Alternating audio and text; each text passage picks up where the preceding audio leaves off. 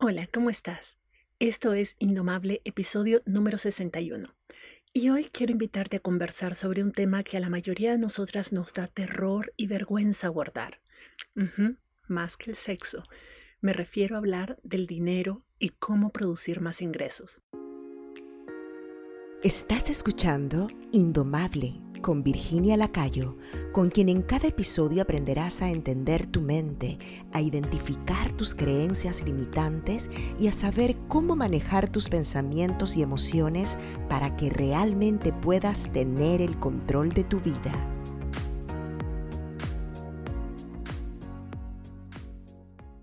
Este fin de semana participé en el Mastermind que mi escuela de coaching de Life Coach School hace cada año para sus miembros certificadas. Al final del evento hubo una ceremonia de premios para las coaches certificadas que habían generado seis cifras o más en ingresos durante el año pasado.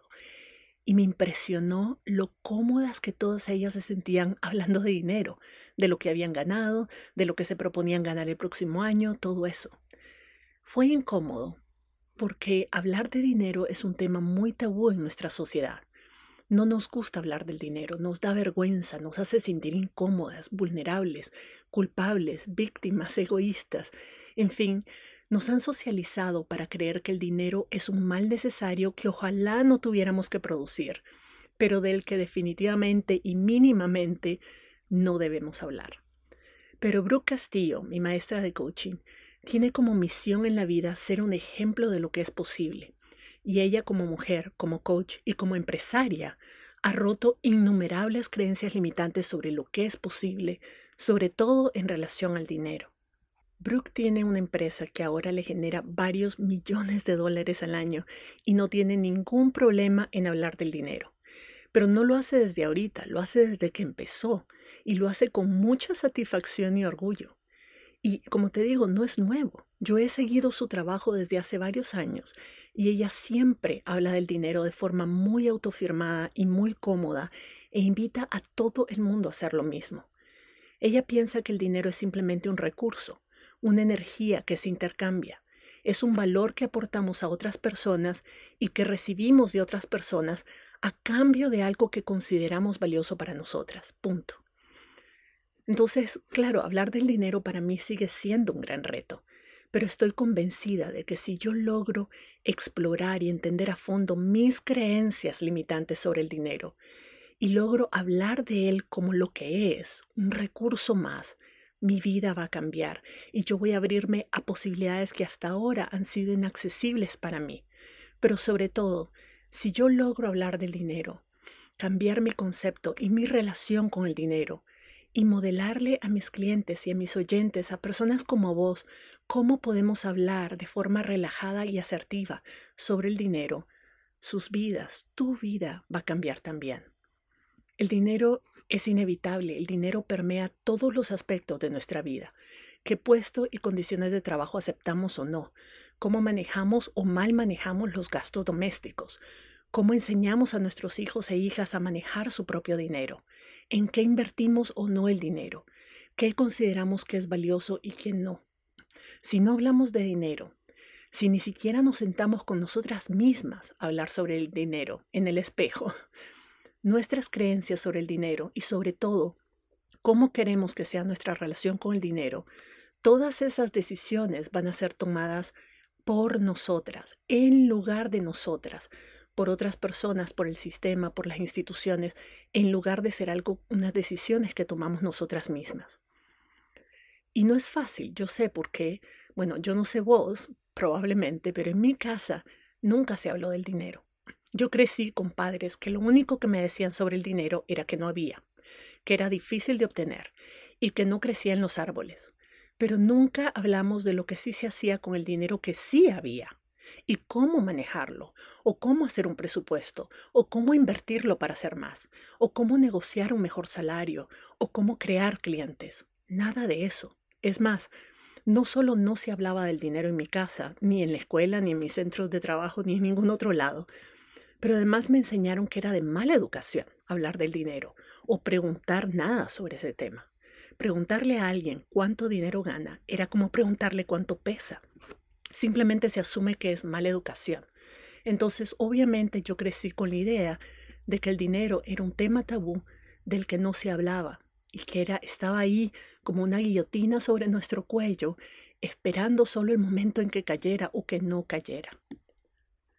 Con esto no quiero decir que tengamos que ir por ahí diciéndole a todo el mundo cuánto ganamos o andan o preguntándole a todo el mundo cuánto ganan y cómo hacen para generar ingresos. No estoy diciendo eso y no digo de que sea una mala idea, a lo mejor vale la pena probar y ver qué pasa cuando nos atrevemos a hablar del dinero, pero no es lo que te estoy pidiendo hacer. En todo caso, lo que quiero compartirte hoy es todo lo que yo he aprendido rodeándome de personas que sí hablan del dinero con mayor libertad y cómo eso a mí me ha hecho cambiar mucho mi perspectiva, no solo sobre el dinero, sino también sobre mí misma, sobre lo que vale mi trabajo y lo que vale el trabajo de otras personas. Mi hijo de 12 años hace poco vino eh, del colegio súper entusiasmado porque se le ocurrió una idea para ganar algo de dinero haciendo repostería en la casa y vendiéndola a sus compañeros de clase. Al inicio te voy a decir que me chocó un poco verlo en un plan tan capitalista, como diría yo, como, como si estuviera, o sea, me, me movió el piso como si estuviera hablando de cometer algún crimen o de hacer algo moralmente incorrecto. Pero después me di cuenta de que esos eran solo mis prejuicios, los prejuicios que yo tenía y los miedos y las creencias limitantes que yo tenía sobre el dinero. Mi hijo lo único que estaba haciendo era entendiendo cómo funciona el mundo y cómo puede él funcionar dentro del sistema. Mi deber es, y era en fue en ese momento, mostrarle cómo generar recursos sin que eso signifique atentar contra sus valores y principios, sino todo lo contrario, ganar dinero haciendo cosas increíbles para las demás personas, ganándose el aprecio y la gratitud de otras personas y además sintiéndose orgulloso de aportar a un mundo mejor. El problema nunca es el dinero, sino cómo nos relacionamos con él. Decidí entonces parar lo que estaba haciendo y conversar con él sobre esa idea. Me pareció tan importante conversar eh, sobre el dinero para él como lo era para mí también, hablar con él sobre el tema del dinero. Así que por primera vez hablé del dinero con él como lo que es, como un recurso que se puede generar, invertir o gastar, y que el dinero en sí no es ni malo ni bueno, sino que todo depende de cómo lo ganamos y en qué lo utilizamos. A mí nadie me preguntó de niña, y supongo que a vos tampoco, pero a mí nadie me preguntó cuánto dinero quería ganar cuando fuera adulta. Uf, imagínate, si yo hubiera tenido la oportunidad de preguntarme eso cuando yo era niña y tenerlo claro, hubiera diseñado una vida, una vida profesional, una forma de lograr esa meta haciendo lo que me gusta y de acuerdo a mis valores. Y no, no hubiera pasado todos estos años, no hubiera ido por la vida cruzando los dedos y esperando que el dinero caiga por casualidad o por bendición. La estrategia hubiera sido totalmente distinta. Esa conversación que tuve con mi hijo también me ayudó a entender que, y le ayudó a él a entender que se siente mucho mejor saber qué valor puede ofrecer a otras personas y tener la confianza de que mientras logre identificar ese elemento, que es el valor que otras personas perciben de lo que él tiene que ofrecer, nunca va a dejar de producir dinero. Y cómo esa certeza de que yo sé qué es lo que yo puedo ofrecer, yo sé cuál es el valor que puedo aportar y que ese valor siempre va a ser bienvenido y, deseado y solicitado y demandado y que por tanto voy a poder siempre generar mis propios ingresos, genera una sensación muy distinta a la que él tendría si yo o sus abuelos, por ejemplo, le diéramos dinero para su cumpleaños. Ese dinero que nosotros le dimos como regalo no se lo ganó, él no sabe cómo producirlo, él no sabe cómo volverlo a generar si lo gasta, Nada de eso. Entonces, cuando no sabemos cómo ni por qué generamos dinero, el dinero se vuelve en algo incierto y escaso, se vuelve algo inaccesible, se vuelve algo que, que está ahí en el, en el aire solo para algunas personas y que no es para nosotros. Algo totalmente tabú, que es la forma en que hemos crecido pensando sobre el dinero.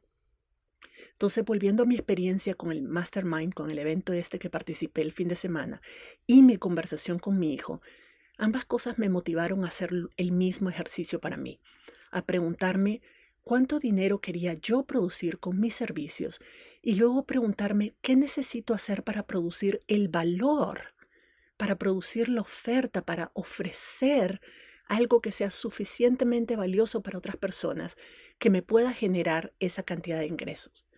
La pregunta, oíme bien, no fue cuánto necesito cobrar ni cuánto debo trabajar para ganar ese dinero. No, la pregunta es, ¿cuál es aquello, cuál es ese valor o eso valioso que solo yo puedo ofrecer al mundo y que otras personas necesitan y aprecian lo suficiente como para querer invertir en ello sin pensarlo dos veces?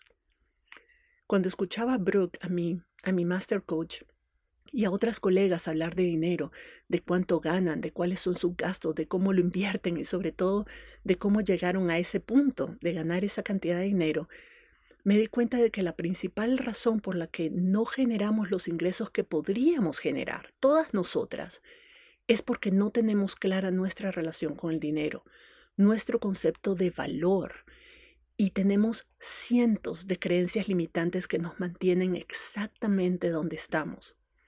Simplemente hacer el ejercicio de preguntarnos, ¿qué pienso yo del dinero? ¿Qué me decían en mi casa sobre el dinero? ¿Qué escuchaba yo en la escuela sobre el dinero? ¿Cuánto dinero creo que merezco tener? Y esta pregunta no es a la ligera, ojo, no es de la boca para afuera, porque vos podés decir inmediatamente que mereces millones de dólares, tener millones de dólares en tu cuenta. Pero la pregunta es si te lo crees de verdad, si te ves a vos misma como una millonaria. ¿Qué pensarías del dinero y cómo sería tu relación del dinero si realmente fueras millonaria? Yo te aseguro que no sería la relación que tenés ahora. Y eso es lo que hace la diferencia entre una persona millonaria y el resto de nosotras o preguntarnos, ¿qué atrae el dinero? ¿Qué hace falta para producirlo? Y no, de nuevo, no es la primera respuesta que se te viene a la mente la correcta, porque si lo fuera, si supieras exactamente qué es lo que atrae el dinero, qué es lo que lo produce, lo estarías produciendo más.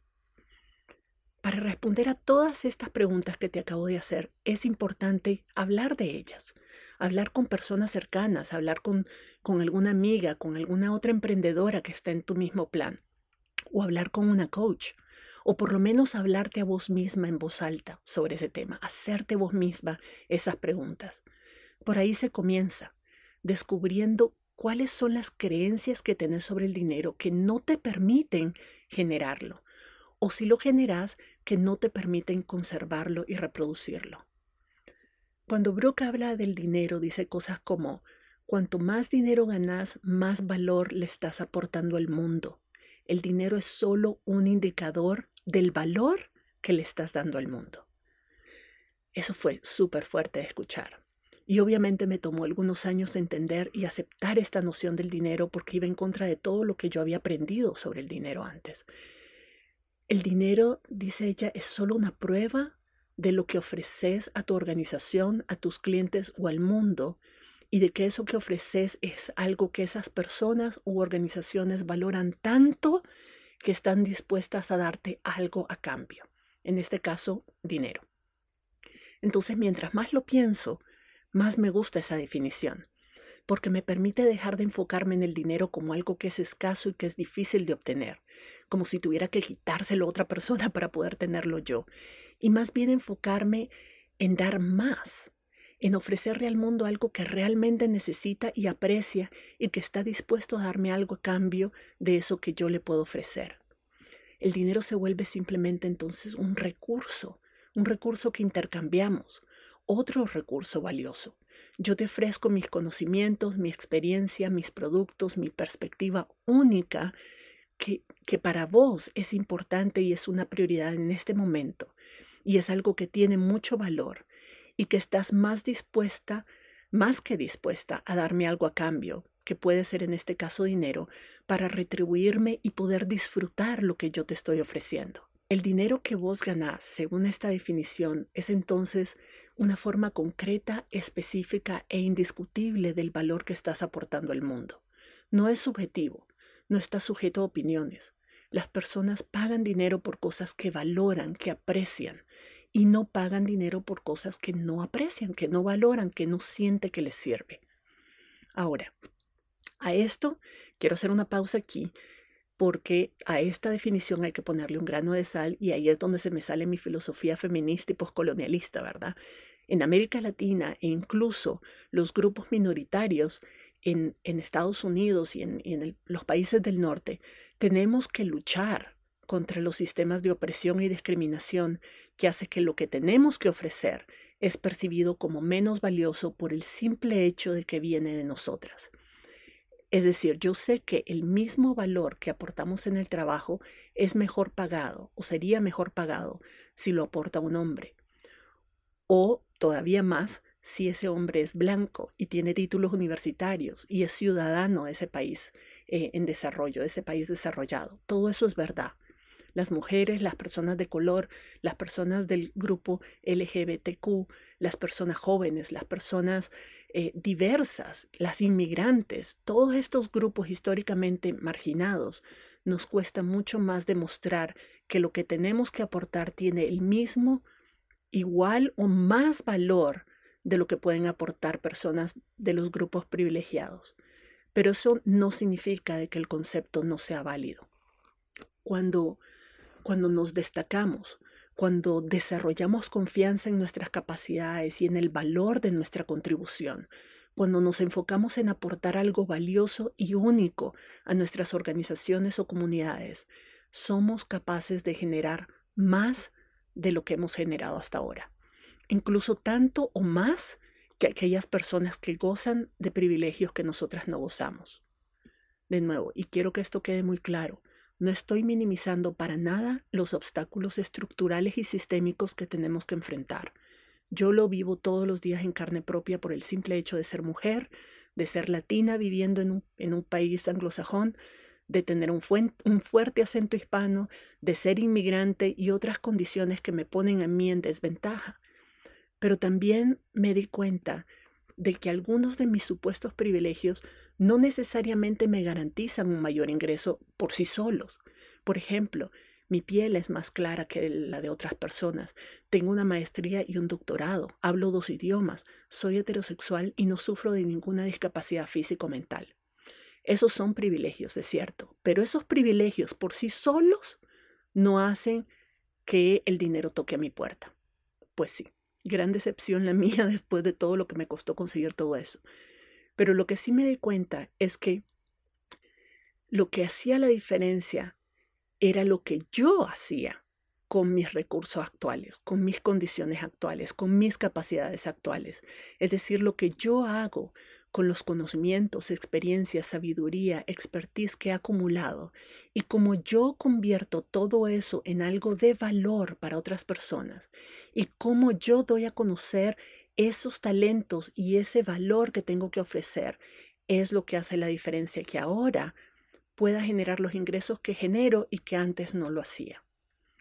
Todas tenemos algo único y valioso que aportar. Lo hacemos todos los días. Pensalo, tus amigas son tus amigas y son leales porque ven en vos y reciben de vos algo que consideran valioso.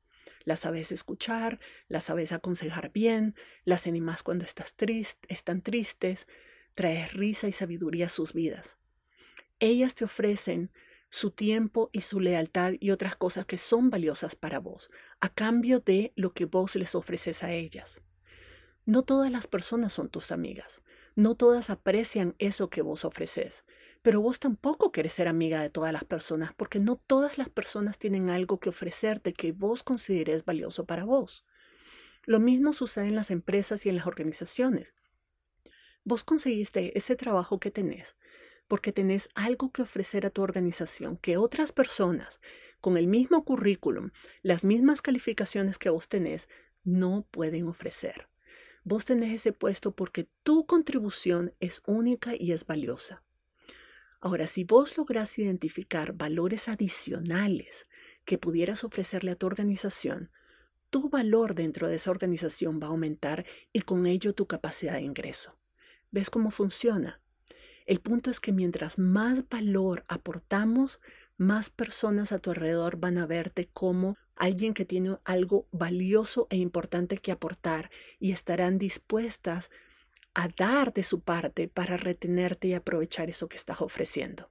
Entonces, identificar lo que te hace valiosa y única es el primer paso.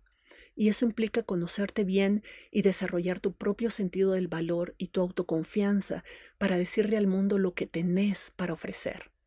Y luego obviamente tenés que trabajar también tu concepto del dinero y cambiar tu relación con el dinero para que deje de ser un recurso complicado e inaccesible y convertirlo en tu aliado. Convertirlo en un recurso que te permita luego generar aún más valor y poder seguir dándole al mundo lo que necesita para hacer un mundo mejor para todos y para todas. Por eso cuando alguien viene a mí y antes de saber lo que podemos hacer juntas, es decir, lo que yo le puedo aportar, mi filosofía y mi estilo de único de coaching y todo lo que va a cambiar en su vida trabajando conmigo, si su mayor preocupación es cuánto cuestan mis servicios y eso es lo único en lo que se quiere enfocar, yo me doy cuenta de que está viendo el proceso de coaching como una mercancía y está comparando precios como si todos los procesos de coaching fueran iguales, como si todas las coaches fuéramos iguales y trabajáramos en lo mismo y con, el mismo enfoque, la misma metodología, la misma filosofía y que la única diferencia entre una coach y la otra es el precio. Ese tipo de intercambio con estas personas a mí me dice dos cosas. Uno, que esa persona no está realmente lista para hacer el trabajo duro que implica cambiar su vida que no está lista para tomar decisiones en base al valor que va a percibir, sino que simplemente quiere invertir lo mínimo para obtener resultados instantáneos y eso no va a funcionar. Entonces, de entrada, esa no es una persona cocheable, esa no es una persona con la que yo puedo trabajar y sentirme segura de que vamos a lograr los resultados que quiere. Pero lo otro que también a mí me dice ese tipo de intercambios es que yo no he sido suficientemente clara y explícita sobre lo que yo puedo ofrecerle y el valor real de trabajar conmigo, todos los beneficios que va a obtener trabajando conmigo en relación a lo que podría obtener trabajando con otras personas, por ejemplo. Entonces, la primera situación el hecho de que no sea coachable es algo sobre lo que yo no puedo hacer nada. Si una persona no está lista para trabajar en un proceso de coaching y hacer todo lo que se necesita hacer para lograr los resultados que quieren, no hay nada que yo pueda hacer al respecto, excepto guiarla, darle algunos recursos y esperar a que realmente esté lista para hacer el trabajo. Pero en relación a lo segundo, al hecho de que yo no he sido suficientemente clara y explícita sobre el valor que yo tengo que aportar, hay muchas cosas que yo puedo hacer y es mi responsabilidad hacerlas para que las personas que me conocen o las personas que me siguen sepan exactamente lo que yo puedo hacer por ellas y el valor del, trabajo que yo hago con ellas. Eso sí está en mi cancha y es mi responsabilidad garantizar. Lo mismo vos en tu organización o con tus clientes.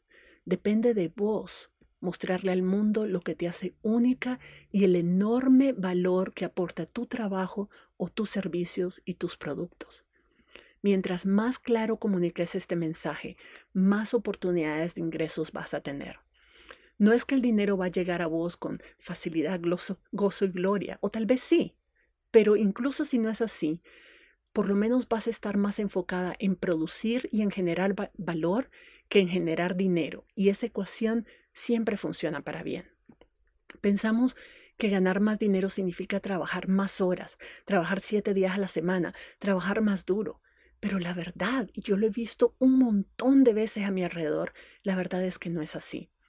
Cuando nos posicionamos como mercancía y no tenemos claro cuál es el valor único que tenemos que aportar y no nos aseguramos que otras personas entiendan lo que tenemos que ofrecer, entonces nos convertimos en pura mano de obra que se vende al mejor postor y eso hace que el mercado, es decir, nuestros posibles empleadores, clientes o donantes, nos vean como un producto igual a cualquier otro y entonces les corresponda a ellos hacer la diferencia entre uno y el otro comparando precios. Eso sucede todo el tiempo, sobre todo a las personas que trabajamos en el sector sin fines de lucro o que trabajamos como consultoras y como freelance. El sistema de libre mercado está diseñado para hacernos competir entre nosotras, ofreciendo lo mismo que otras personas, pero a menor precio.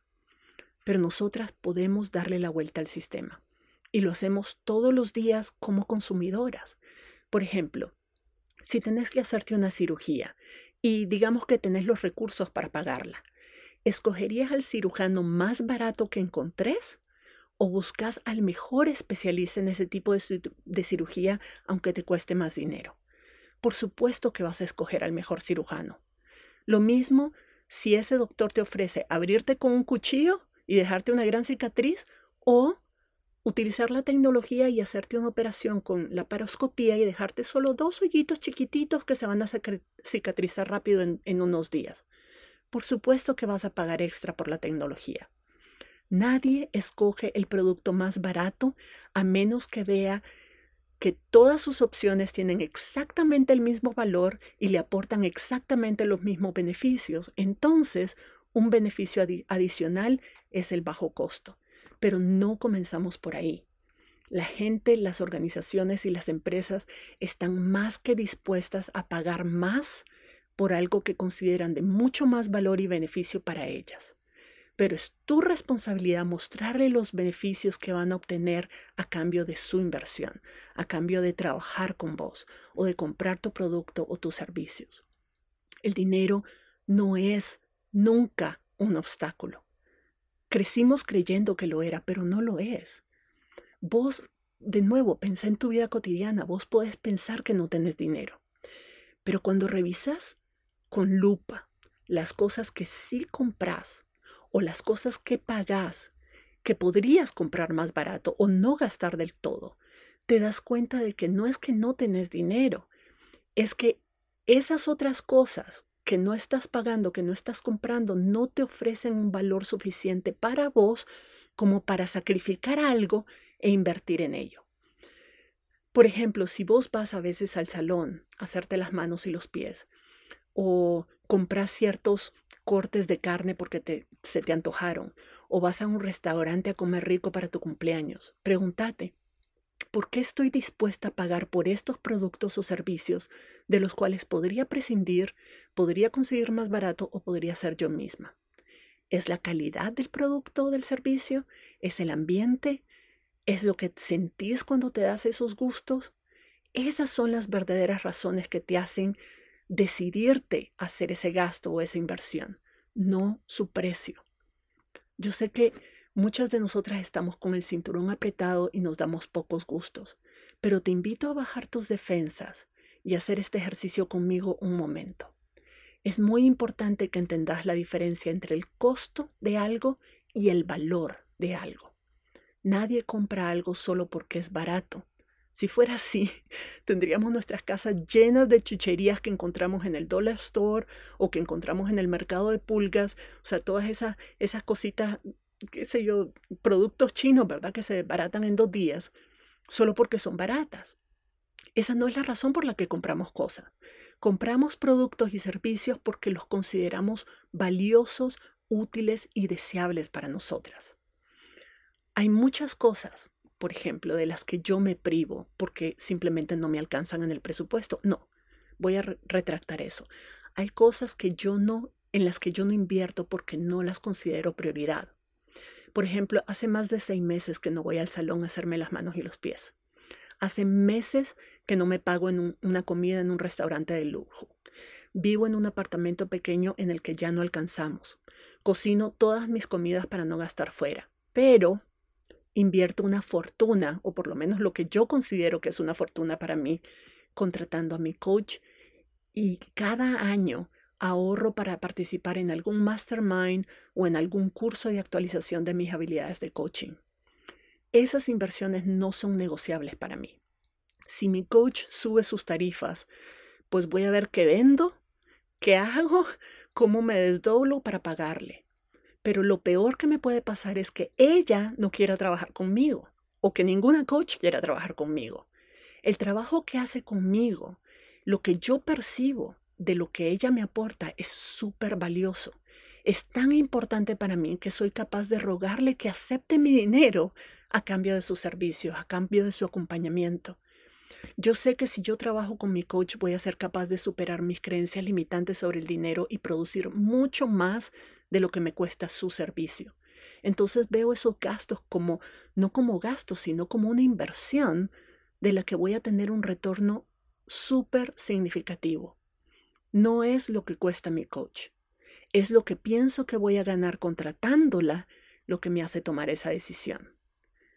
Todo es negociable cuando la persona que te quiere contratar considera que lo que vos tenés que ofrecerle es más de lo que ella podría soñar y piensa que lo que estás pidiendo a cambio no es un gasto, sino una buenísima oportunidad de, invertir en algo que le va a aportar mucho valor. Y si sos como yo, que tu principal propósito en la vida es ayudar a otras personas y contribuir a un mundo mejor, creciste pensando que una persona buena y generosa ayuda a otras de forma incondicional y gratuita, entonces no estamos apreciando realmente el trabajo y el valor de lo que aportamos a otras personas. Es como decir que lo que yo hago no es valioso, que hago las cosas para ayudar a otras personas pero que no tienen un, un valor real y por eso no cobro lo que hago o no quiero cobrar por lo que hago. Pero pero también significa de que si yo no estoy, si yo no valoro lo que estoy haciendo, al punto de pensar que otras personas también lo van a valorar, es una forma de decirnos a nosotras mismas que si dejamos de hacer lo que hacemos, nadie lo va a levantar. Y como necesito dinero para vivir, entonces, en vez de ponerle precio y ponerle valor a, a mis servicios, lo que voy a terminar haciendo es otra cosa voy a terminar trabajando para alguna empresa que vende productos que no contribuyen a la humanidad y no voy a tener ni tiempo ni recursos para aportar todo lo que yo puedo aportar a un mundo mejor y más justo. Yo sé, porque me lo han dicho, que mi comunidad está encantada de tener la oportunidad de trabajar conmigo, de pagarme para que yo pueda invertir mi tiempo en producir más y mejor valor para ellas y de contribuir a una causa que va a ayudar a miles de personas más. Y yo estoy agradecida de poder aportar mucho valor a mi comunidad y no tener que dejar de hacerlo solo porque necesito conseguir otro trabajo que cubra mis gastos cotidianos. Al final, todo lo que yo perciba, tanto haciendo lo que yo hago como trabajando para una empresa, es un resultado del valor que estoy aportando. Entonces, ¿por qué no más bien concentrarme en lo que yo siento que es un valor único y que aporta muchísimo más a cambio del mismo ingreso que podría generar trabajando para otros. Yo quiero pensar que el dinero que yo genero es el resultado directo del valor que doy a las personas que trabajan conmigo. Y eso significa que mientras más dinero yo gane, más vidas estoy cambiando y más motivada me voy a sentir a dar todavía más. Entonces, recapitulemos. ¿A qué le das valor vos? ¿Por qué productos o servicios estás dispuesta a pagar aunque te parezca más costoso que la alternativa? ¿Qué es lo que hace que tomes esa decisión en lugar de no invertir en eso o irte por una opción más barata? ¿Qué valor te aporta ese producto o servicio que hace que vos lo consideres una inversión? Estas preguntas, la idea es que te ayuden a ver cómo las personas invertimos nuestros recursos me refiero a la energía, al tiempo y al dinero en aquello que consideramos valioso y no lo invertimos en, en aquello que no consideramos valioso, aunque sea barato. Y luego pregúntate, ¿qué tengo yo que aportar que otras personas en el mismo puesto que yo o con las mismas calificaciones o en las mismas condiciones no pueden aportar? ¿Qué valor agregado estoy yo ofreciendo a mis clientes, a mi organización, a mi comunidad que ellas consideran valioso y que piensan que es una inversión que vale la pena. ¿En qué me diferencio yo de otras personas que están ofreciendo algo similar? La única forma de aumentar tus ingresos es cambiando tu concepto y tu relación del dinero y con el dinero.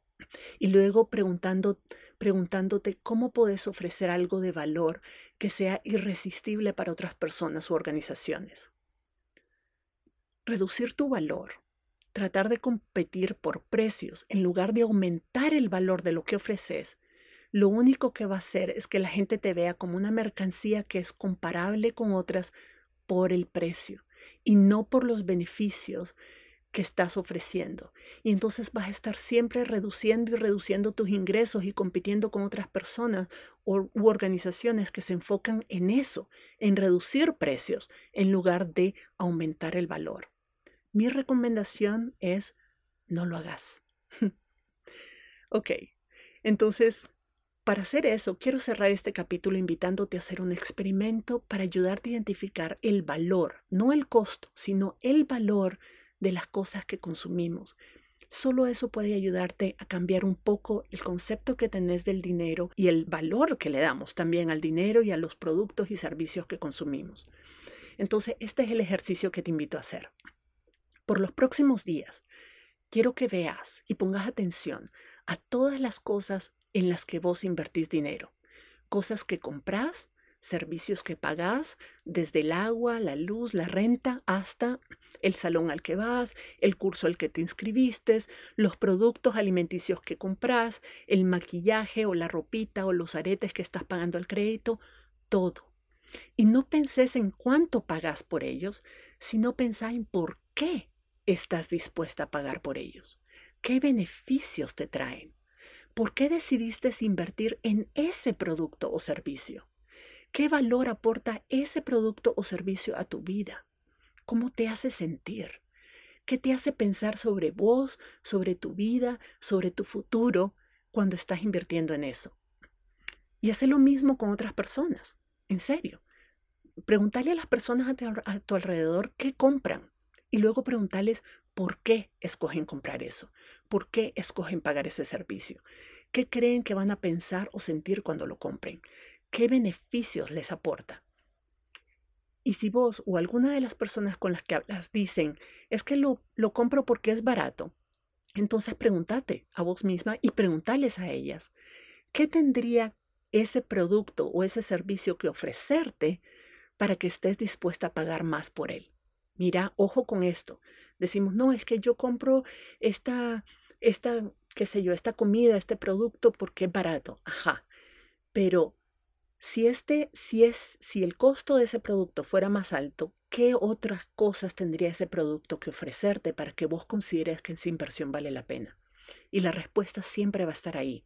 Siempre hay algo que nosotros podemos agregarle, un valor que podemos agregarle a un producto o servicio que lo haga más valioso a los ojos de la persona que lo está adquiriendo. El punto es identificar qué es lo que esa persona considera valioso.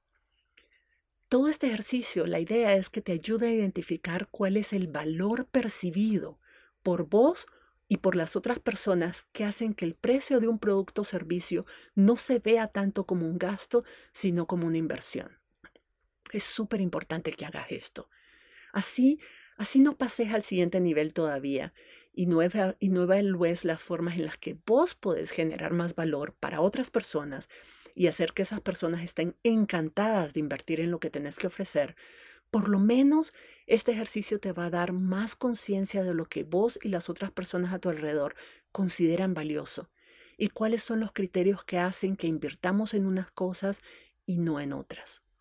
Este, este aprendizaje es una de las cosas más importantes que, que he aprendido yo en mi trabajo en este último periodo y te va a mostrar cómo nuestro comportamiento y nuestras decisiones dependen enteramente del valor percibido de ese producto o servicio y no del precio como hemos venido creyendo hasta ahora. Si quieres trabajar tu concepto del valor y cambiar tu relación con el dinero, estaré encantada de ser tu coach y trabajar con vos en eso. Yo creo en vos. Creo que tenés algo único y muy valioso que aportar a este mundo y quiero ayudarte a identificarlo y a superar todas las creencias limitantes que tenés sobre el dinero. Quiero ayudarte por tu propio bienestar, pero también por el bien de la humanidad que necesita de eso que solo vos podés darnos. Si querés saber cómo podemos trabajar juntas y cómo te puedo ayudar, escribime y conversamos. Mientras tanto, muchas gracias por escucharme, gracias por tu confianza y nos escuchamos en la próxima. Si te gustó este episodio, puedes registrarte en el programa Indomable, la comunidad de desarrollo personal donde Virginia Lacayo te acompañará y te brindará herramientas que te ayudarán a transformar tu vida. Visita la página virginialacayo.com y regístrate para recibir contenido exclusivo.